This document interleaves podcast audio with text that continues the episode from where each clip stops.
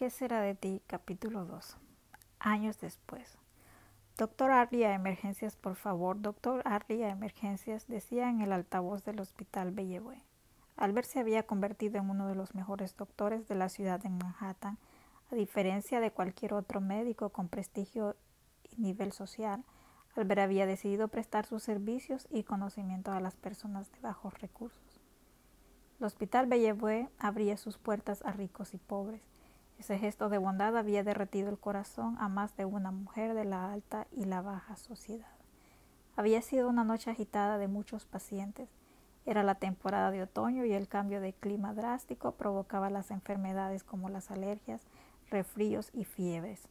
En una hora el clima era cálido, minutos más tarde la fría lluvia. Por fortuna, al amanecer el turno del doctor Arley había terminado.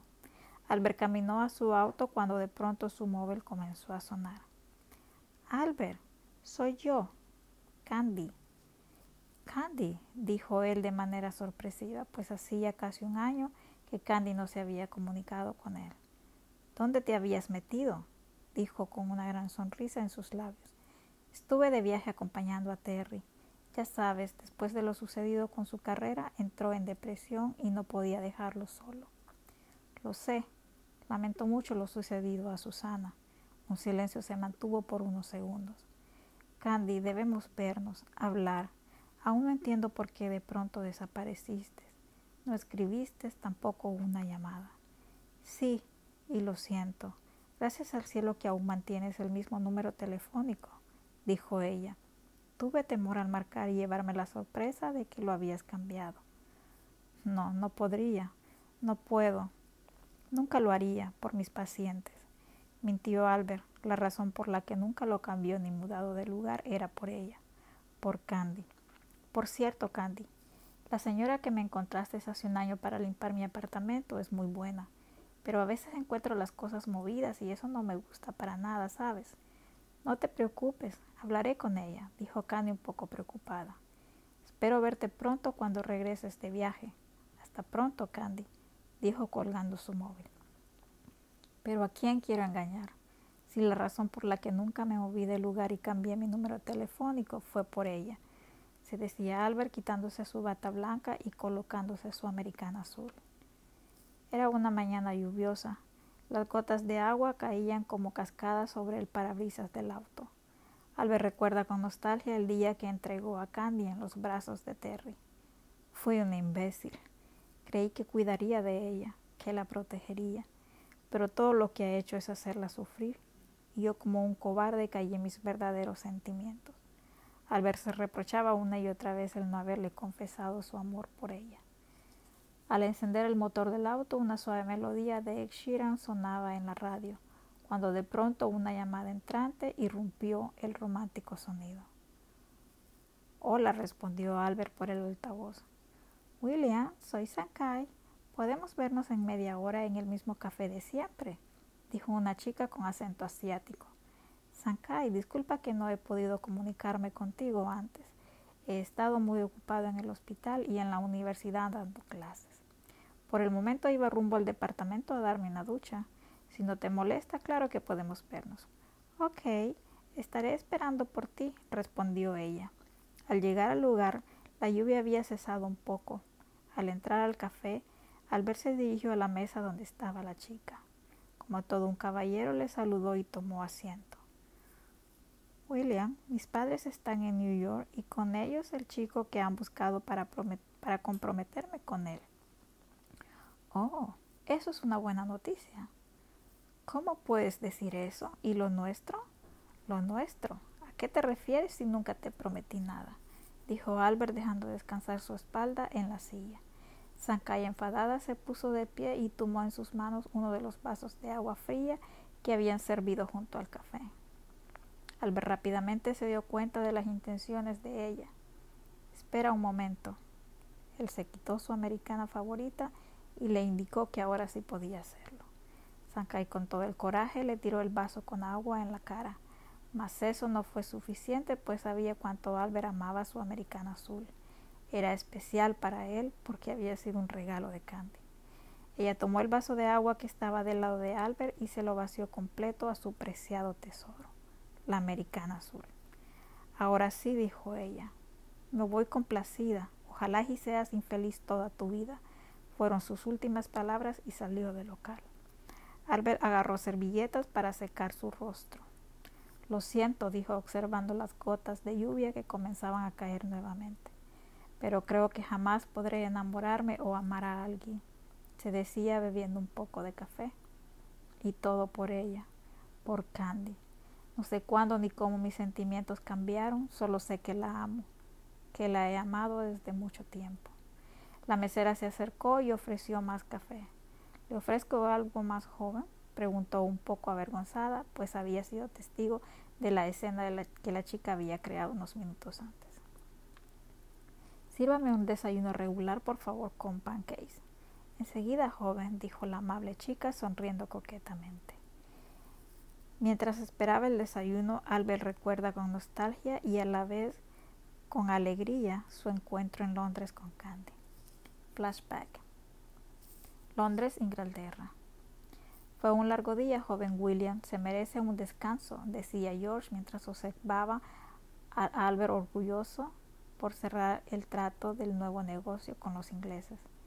Creo que estoy aprendiendo rápido, ¿no crees, George? respondió él mientras observaba las calles de la ventana, desde la ventana del hotel.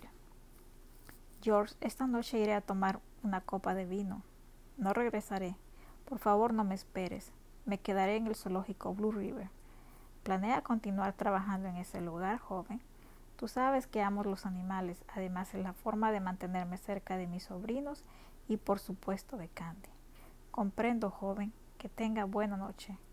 Albert salió del hotel y se dirigió a un bar cerca del zoológico. Albert es un hombre amante de la libertad, del aire libre sin temor de nada y de nadie. Mientras el galante hombre caminaba por las calles solas de Londres, de pronto escuchó las voces de unos hombres y los quejidos de un joven quien estaba siendo asaltado por el grupo de malandros. Suéltenme, desgraciados, uno a uno, no sean montoneros, les gritaba el joven ebrio y con el labio roto. Al ver tal escena, Albert se lanzó a ellos dejándolos tirados en el pavimento, después de darles una buena paliza a los tres. ¿Estás bien? preguntó al joven quien apenas podía levantarse. Sí, estoy bien, gracias por su ayuda. ¿Qué haces a estas horas y solo por estos lugares? En tu estado es muy peligroso, pudieron haberte matado. ¿Quieres que te lleve a un hospital? Necesitas limpiar tus heridas. No, ayúdame a llegar al Colegio San Pablo, ahí puedo curarme. ¿Colegio San Pablo? Qué coincidencia, se decía a sí mismo.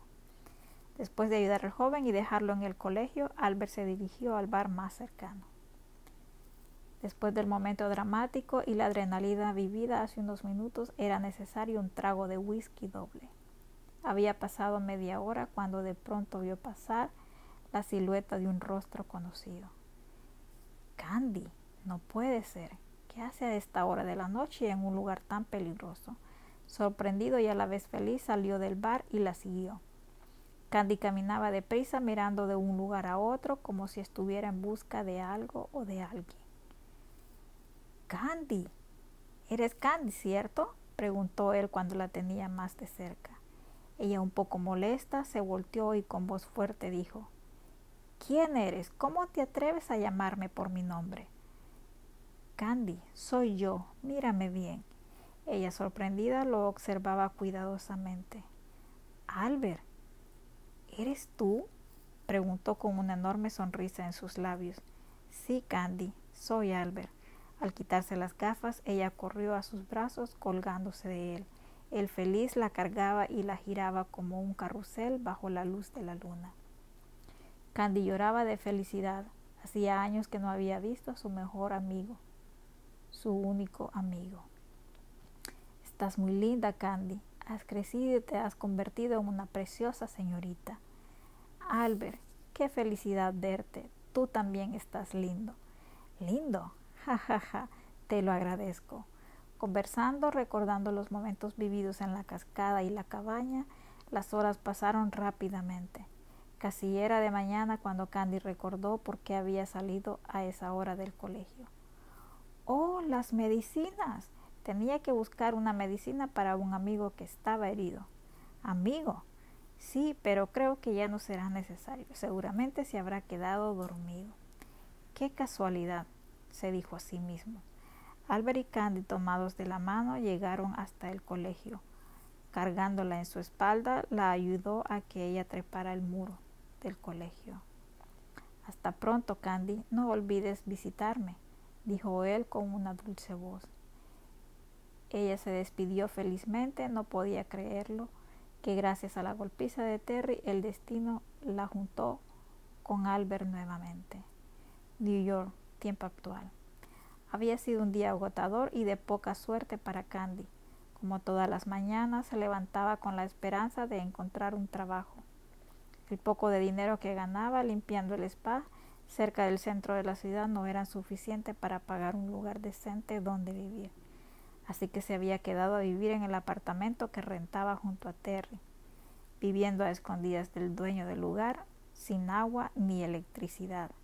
El pequeño lugar estaba desalojado y por petición de la ciudad sería demolido.